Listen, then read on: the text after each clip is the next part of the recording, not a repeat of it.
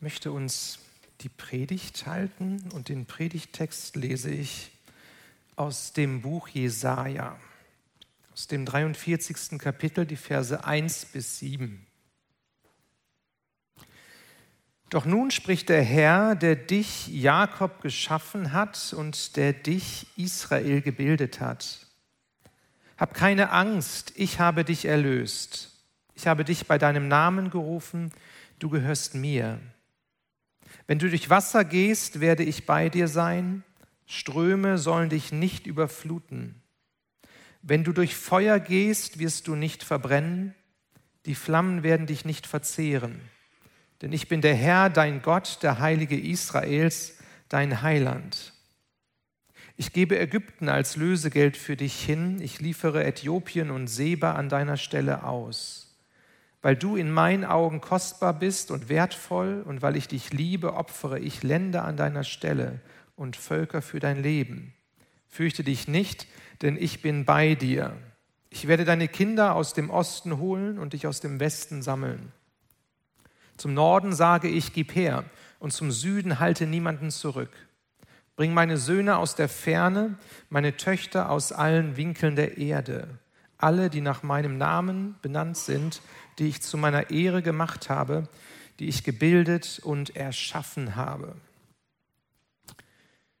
Ein prophetischer Text hier aus dem Buch Jesaja an das Volk Israel gerichtet, ähm, der schon uralt ist, dieser Text. Und die Situation damals, das Volk Israel befand sich im Exil in ähm, Babylon. Und ähm, das ist dazu gekommen, weil das Volk Israel ungehorsam war. Und Gott hat gesagt, hier, wenn ihr ungehorsam seid, dann, dann werde ich euch aus dem Land vertreiben, aus dem Land Israel. Und dann müsst ihr bei fremden Völkern wohnen und so weiter und so weiter. Und das hat das Volk gemacht in dieser schwierigen Situation. Und Gott, er spricht jetzt durch den Propheten Jesaja zu seinem Volk und zeichnet ein anderes Bild auf, ein Bild, wohin er sie jetzt führen will und was als nächstes kommt, dass sie wieder zurückgeführt werden aus Babylon, zurück nach Jerusalem.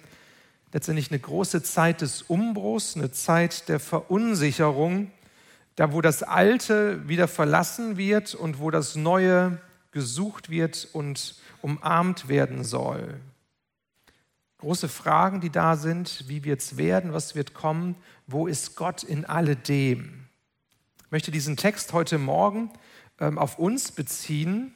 Ähm, und ich glaube auch, dass Gott sich uns ja immer wieder neu zuwendet in den Zeiten, in denen wir leben, Zeiten voller Unsicherheit, Zeiten voller Umbrüche, Zeiten voller Herausforderungen.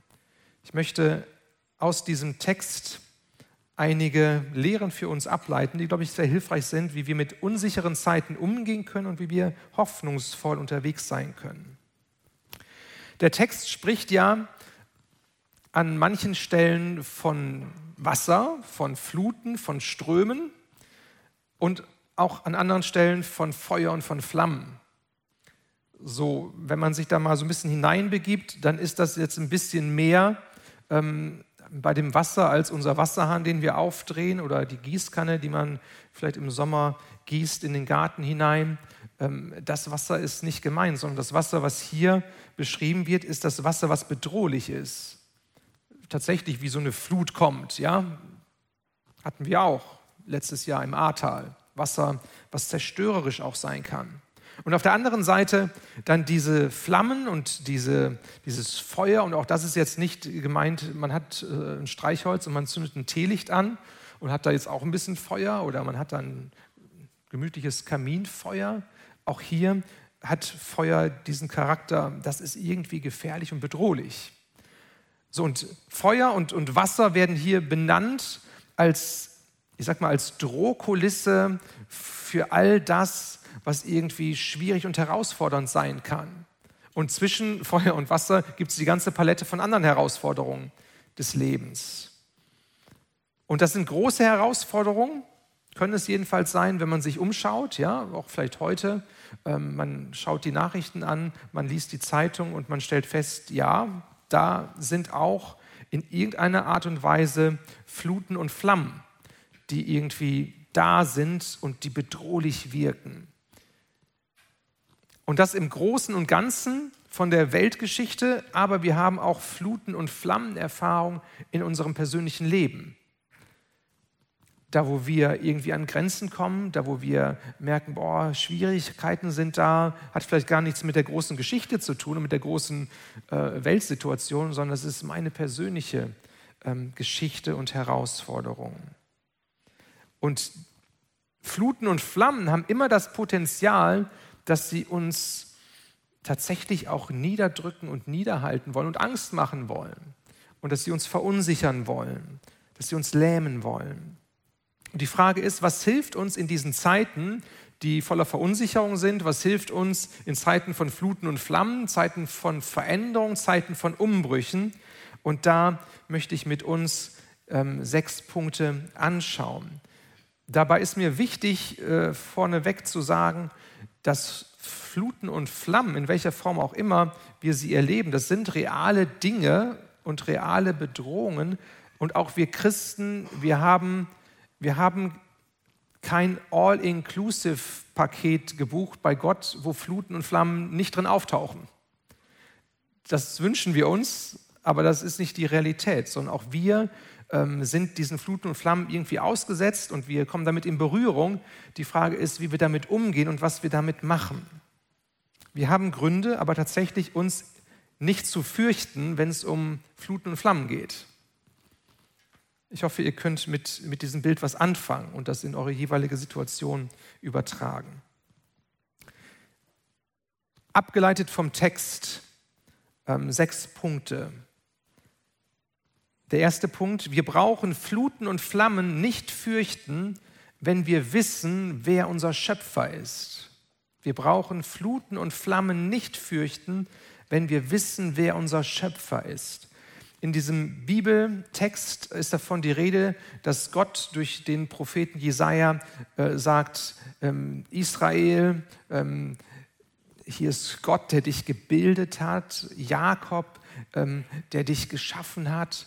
Ähm, also Gott ist, stellt sich vor als der Schöpfer, der das Volk Israel in Existenz gerufen hat. Und der dem Volk zuspricht, hey, weil ich dich geschaffen habe, habe ich auch einen Plan mit dir und lass dich jetzt nicht los. Also wenn wir als Menschen, wenn wir neu verstehen und, und da zur Ruhe kommen, dass wir verstehen, nicht nur vom Kopf her, sondern tief im Herzen, da ist ein Schöpfer, der mich gemacht hat dann kann ich anders mit den Herausforderungen des Lebens umgehen. Weil es ist dann nicht so, dass ich, ähm, dass ich denke, ja, ich bin hier ein Produkt des Zufalls. Ja, gab mal so ein Lied, was wir früher gesungen haben. Irgendwie kriege ich den Text nicht mehr ganz zusammen. Wir sind kein Produkt des Zufalls, keine Laune der Natur. Wir sind ein Gedanke Gottes, ein genialer noch dazu. Kennt ihr vielleicht auch noch? Ne? Und dann, das ist der Clou. Ne? Dann ging es richtig ab. Ähm, Okay. Also es geht darum zu verstehen, wir sind kein Produkt des Zufalls, sondern wir haben einen persönlichen Schöpfer, der sich Gedanken gemacht hat über uns. Und jeder, der hier ist und jeder Mensch, der auf dieser Welt herumläuft, der ist ein Gedanke Gottes. Und darin liegt auch der Wert des Menschen, dass wir ein Gedanke Gottes sind und dass wir nicht einfach nur hier höher entwickelte Tiere sind, die irgendwie aus dem evolutionären Vorgang sich über Millionen und Milliarden von Jahren entwickelt haben. Und jetzt sind wir nun mal so, wie wir sind. Und wenn wir sterben, sind wir weg. So, das ist es nicht. Sondern wir haben einen Schöpfergott, der mit uns unterwegs ist und der ähm, einen Plan hat, der sich Gedanken gemacht hat der weiß, wo wir stehen und der weiß, was wir brauchen. Und dieser Schöpfer ist nun mal auch viel intelligenter als, als wir.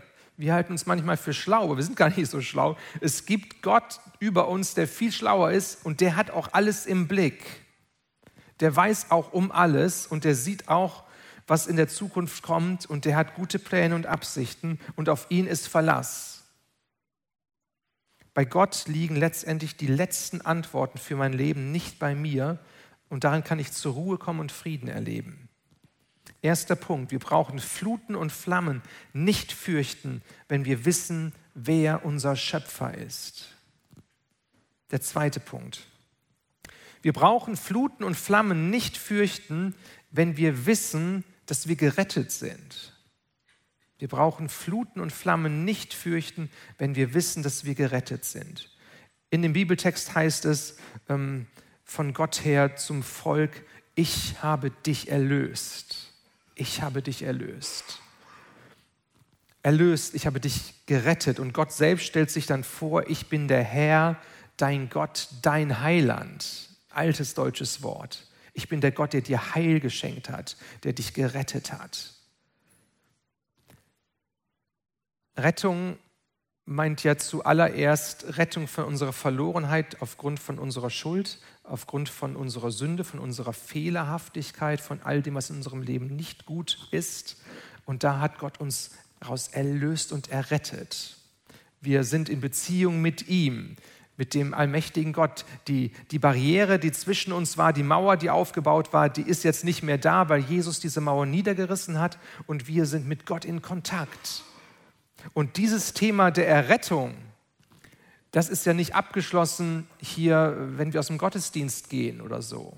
Das ist auch nicht abgeschlossen dann, wenn Fluten und Flammen in unser Leben kommen oder uns irgendwas anderes bedroht, sondern gerade dann ist es wichtig, auf diesem Fundament zu stehen, dass wir wissen, ich bin gerettet und diese Rettung, diese Gemeinschaft mit Gott, bedeutet auch, dass ich ewiges Leben habe, was sich tatsächlich bis in die Ewigkeit zieht, egal was gerade hier eine Herausforderung ist.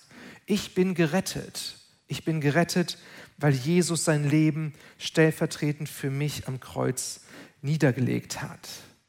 Jesus Nachfolger sind Gerettete, auch inmitten von Fluten und von Flammen des Lebens. Und das ist eine Hoffnung, ähm, die ist grandios, die hat auch kein anderer, die geht über unser jetziges Leben hinaus. Das ist unsere Perspektive. Wir sind Himmelsbürger. Wir sind Himmelsbürger. Wir brauchen Fluten und Flammen nicht fürchten, wenn wir wissen, dass wir gerettet sind. Der dritte Punkt. Wir brauchen Fluten und Flammen nicht fürchten, wenn wir wissen, dass Gott uns beim Namen ruft. Wenn wir wissen, dass Gott uns beim Namen ruft. Im Text heißt es, ich habe dich bei deinem Namen gerufen. Und interessanterweise spricht ähm, Gott dann auch das Volk mit dem Namen an, ja, mit Jakob, ähm, wie es letztendlich auch in der Geschichte so war, dass aus Jakob das Volk hervorgegangen ist. Ich weiß nicht, wo du unterwegs bist, ähm, wie groß ähm, deine Firma ist, wo du arbeitest. Manchmal haben wir so große Firmen, wo wir vielleicht unterwegs sind, wo Tausende von Mitarbeitern sind. Und dann ist man vielleicht nur eine Nummer von vielen, ja. Und man hat dann seine Aufgabe zu erledigen und seine Funktion zu erfüllen. Aber da ist kein persönlicher Kontakt da weiß man vielleicht auch wenig von seinen Leuten und von den Mitarbeitern und von dem Chef. Und der Chef, der interessiert sich auch gar nicht für einen persönlich, sondern man ist einfach nur ja, am Funktionieren. Es gibt Leute heutzutage, die wohnen in großen Wohnsilos und die Nachbarn kennen sich nicht beim Namen. Man hat gar keinen Kontakt. Man ist nur auf seine eigene Wohneinheit beschränkt und irgendwann stellt man vielleicht fest, ähm, wenn dann die Polizei kommt oder die Feuerwehr oder der, der Krankenwagen, Mensch, da ist jemand verstorben. So, keine Ahnung, ja, man, man schert sich nicht darum. Also wir leben in einer unpersönlichen Zeit, in einer unpersönlichen Kultur, aber Gott ist anders. Er kennt jeden beim Namen und er ruft jedem mit seinem Namen. Das heißt, er, er hat nicht nur die Masse im Blick, ja, die große Gemeinde, FCG Bielefeld, sondern er hat jeden einzelnen von uns auf seinem Herzen und er spricht dich mit deinem Namen an. Und das heißt auch, er gibt dir Bedeutung und er gibt dir Wert mit deinem Namen. Ähm, du, du bist nicht irgendwer, sondern, sondern Gott, ähm, er, er legt etwas hinein in dich. Und er ruft das auch heraus, was er hineingelegt hatte. Er ruft dich bei deinem Namen auch heraus. Und das ist eine ganz persönliche Ebene. Also Gott ist nicht nur der Schöpfer, ähm, der uns gemacht hat, oder Gott ist nicht nur derjenige, der uns errettet hat, als der, der große Retter, naja gut, dann können wir froh und dankbar sein, sondern er möchte mit uns unterwegs sein. Er möchte mit uns uns an die Hand nehmen und sagen, hey Nico, wie geht's dir denn? Was macht dich denn aus? Was bedrückt dich? Was sind deine Hoffnungen? Was sind deine Sehnsüchte? Was, was sind denn deine Baustellen? Und er ruft mich beim Namen und dich auch. Und wenn wir in dieser persönlichen Beziehung mit Gott unterwegs sind und wir wissen, da ist ein Gott, der sich kümmert um uns, dann, brauchen wir uns nichts zu fürchten, weil alles andere, das ist nicht so stark. Weil die Stimme Gottes in unserem Leben, die uns beim Namen ruft, ist stärker. Wir brauchen Fluten und Flammen nicht fürchten, wenn wir wissen, dass Gott uns beim Namen ruft. Der vierte Punkt. Wir brauchen Fluten und Flammen nicht fürchten, wenn wir wissen, dass wir Gott gehören. Wenn wir wissen, dass wir Gott gehören. Hier im Text heißt es, ähm, du gehörst mir. Gott sagt seinem Volk, du gehörst mir. Wir gehören jemand anderem. Jesus, er hat sein Leben gelassen für uns, hat mit seinem Blut bezahlt, er hat uns erkauft, so heißt es auch im Neuen Testament.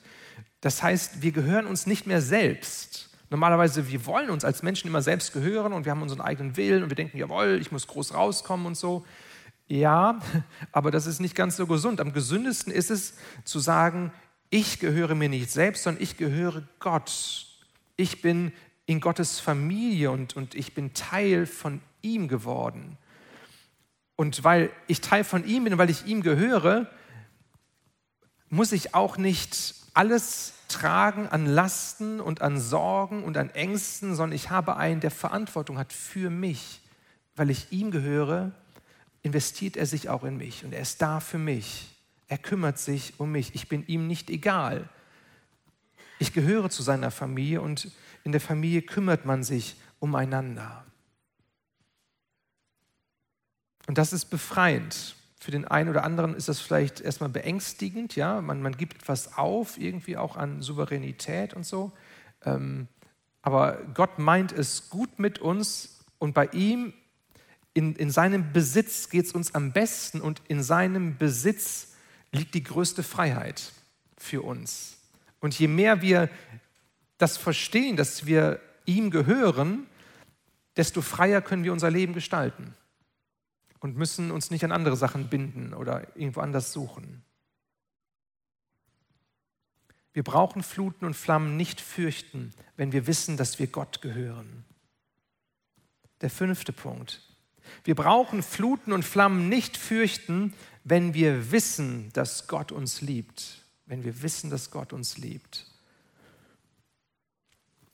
Im Römerbrief im achten Kapitel steht ganz viel darüber, über die Liebe Gottes. Ja, wenn wir nur wissen, dass wir geliebt sind, dann, dann ist alles andere irgendwie nicht so wichtig. Das kann uns nicht rauskicken aus unserem Leben. Selbst Schwierigkeit und Herausforderungen nicht und Unsicherheiten nicht. Wenn wir nur wissen, da ist Liebe da. Da ist ein Gott, der, der mich geschaffen hat und der ist voller Liebe für mich.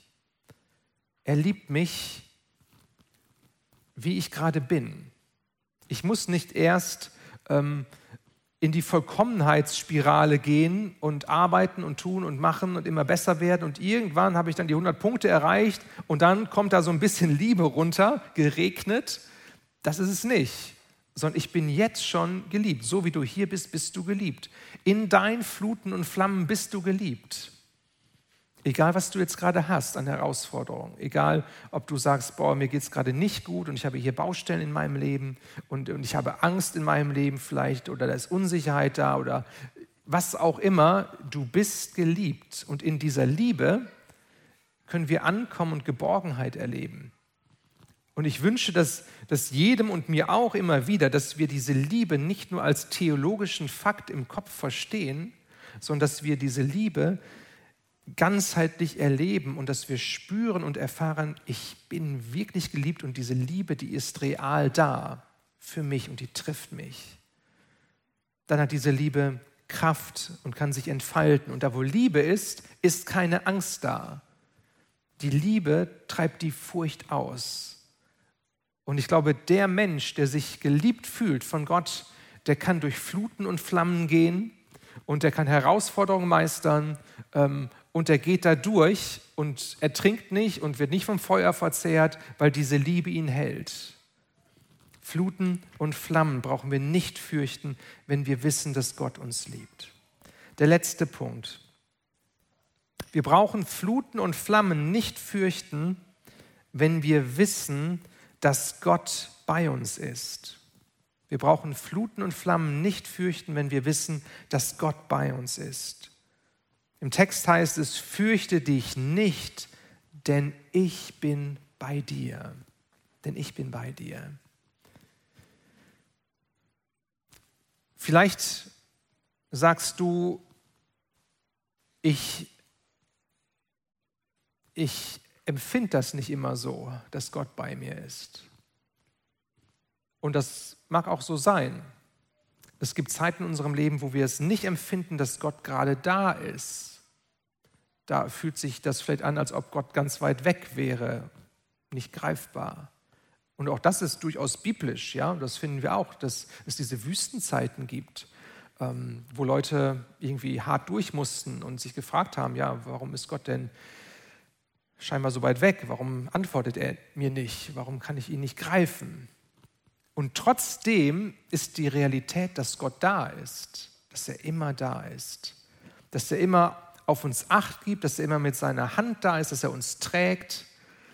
Es gibt dieses Bild von, von, dieser, äh, von diesem Strand, ja, wo auf einmal dann nur auch eine Spur da ist. Es gibt Zeiten, wo dann eine große Spur da ist von Fußspuren und eine kleine Spur. Da ist derjenige dann mit Gott gemeinsam gegangen und auf einmal hat er nur noch eine Spur gesehen und fragt sich ja, wo ist Gott in der Zeit gewesen? Und dann kommt so die Antwort, ja, in der Zeit, wo du nur eine Spur gesehen hast, da habe ich dich getragen. Aber unsere Wahrnehmung ist oft anders. Wir denken, Gott ist weg, aber das sind die Zeiten, Gott trägt uns dadurch. Gott ist da in deinem Leben. Er ist bei dir, er ist mit dir und er ist nicht weit weg. Manchmal verhüllt er sich, ja, äh, und, und wir, wir sehen ihn nicht klar. Manchmal haben wir das Gefühl, er zieht sich irgendwie zurück. Aber die Realität ist, er ist immer da. Er ist immer für uns. Er ist immer mit uns. Auch in deiner Situation, in deinen Fluten und Flammen ist Gott da. In deinen Zeiten der Umbrüche, Gott ist da. Er ist nicht weit weg. Möchte die Musiker nach vorne bitten. Wir haben noch ein Lied, glaube ich, ne? Ich war in der Vorbereitung über diesen Text, ähm, ist ein bekannter Text äh, für viele von uns, und ich war erstaunt, ich war erstaunt über die Dichte der, der krassen, grundlegenden Aussagen in unserer Gottesbeziehung, die hier in diesem Text zu finden ist. Und ich glaube, dass das wie so ein Rezept sein kann für uns, für unser Leben, in den Herausforderungen, in denen wir stecken, dass wir das durchbuchstabieren und uns immer wieder neu vor Augen halten. Das sind keine neuen Geschichten, die ich für die meisten wahrscheinlich gesagt habe heute. Nicht irgendwie die super neuen Erkenntnisse, aber das mal geballt zu nehmen, diese sechs Punkte, und sich dem auszuliefern, dieser Wahrheit auszuliefern. Gott hat mich wunderbar geschaffen. Durch Jesus Christus bin ich gerettet. Gott hat mich bei meinem Namen gerufen. Ich gehöre ihm. Gott liebt mich und er ist immer bei mir.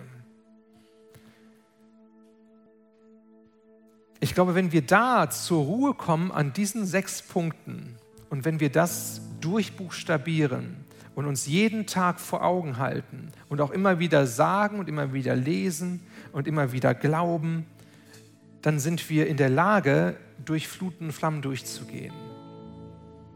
Egal was ist, egal was kommt, hier liegt die Kraft, Hoffnung zu bekommen und hoffnungsvoll in dieser Zeit unterwegs zu sein. Ich möchte uns einladen, dass wir aufstehen. Ich würde gerne beten, dass, dass dieses Thema für uns hm, nicht theoretisch bleibt, sondern dass, es, dass wir es greifen können, dass es uns berührt. Und vielleicht bist du hier und du sagst, ja, ich habe eigentlich gar keinen Bezug zu diesem Gott, zu diesem Schöpfer. Das ist alles für mich irgendwie ganz neu und ganz komisch dann lade ich dich ein, hey, ähm, such doch das Gespräch mit uns. Du kannst gerne am Infopunkt nachher vorbeigehen, du kannst auch zum Gebetspunkt gehen, du kannst auch einen Termin ausmachen mit mir oder mit anderen Mitarbeitern, dass wir uns ausführlich einfach mal unterhalten können. Ähm, ich lade dich herzlich dazu ein, ich mache dir Mut dazu, ähm, so unterwegs zu sein und, und zu suchen, ja, was gibt mir denn Hoffnung? Vielleicht geht es dir gerade gar nicht gut und, und du fragst dich, ja, wie kann ich hoffnungsvoll durch diese Zeit gehen? Dann such das Gespräch gerne mit uns. Ich möchte mit uns beten. Vater im Himmel, danke. Danke für dein Wort, was so kraftvoll ist und was nicht nur zum Volk Israel damals gesprochen hat, sondern was heute, hier und jetzt in unsere Lebenssituation spricht. Herr, du siehst Fluten und Flammen in unserem Leben und du siehst auch, was uns verunsichert. Und du siehst auch, wie unser Fundament bestellt ist, ähm, dass wir vielleicht manches gar nicht mehr glauben können oder fassen können. Herr, und so bete ich hinein in unsere Situation, in unsere Versammlung hier hinein, dass du durch deinen Geist uns nahe kommst.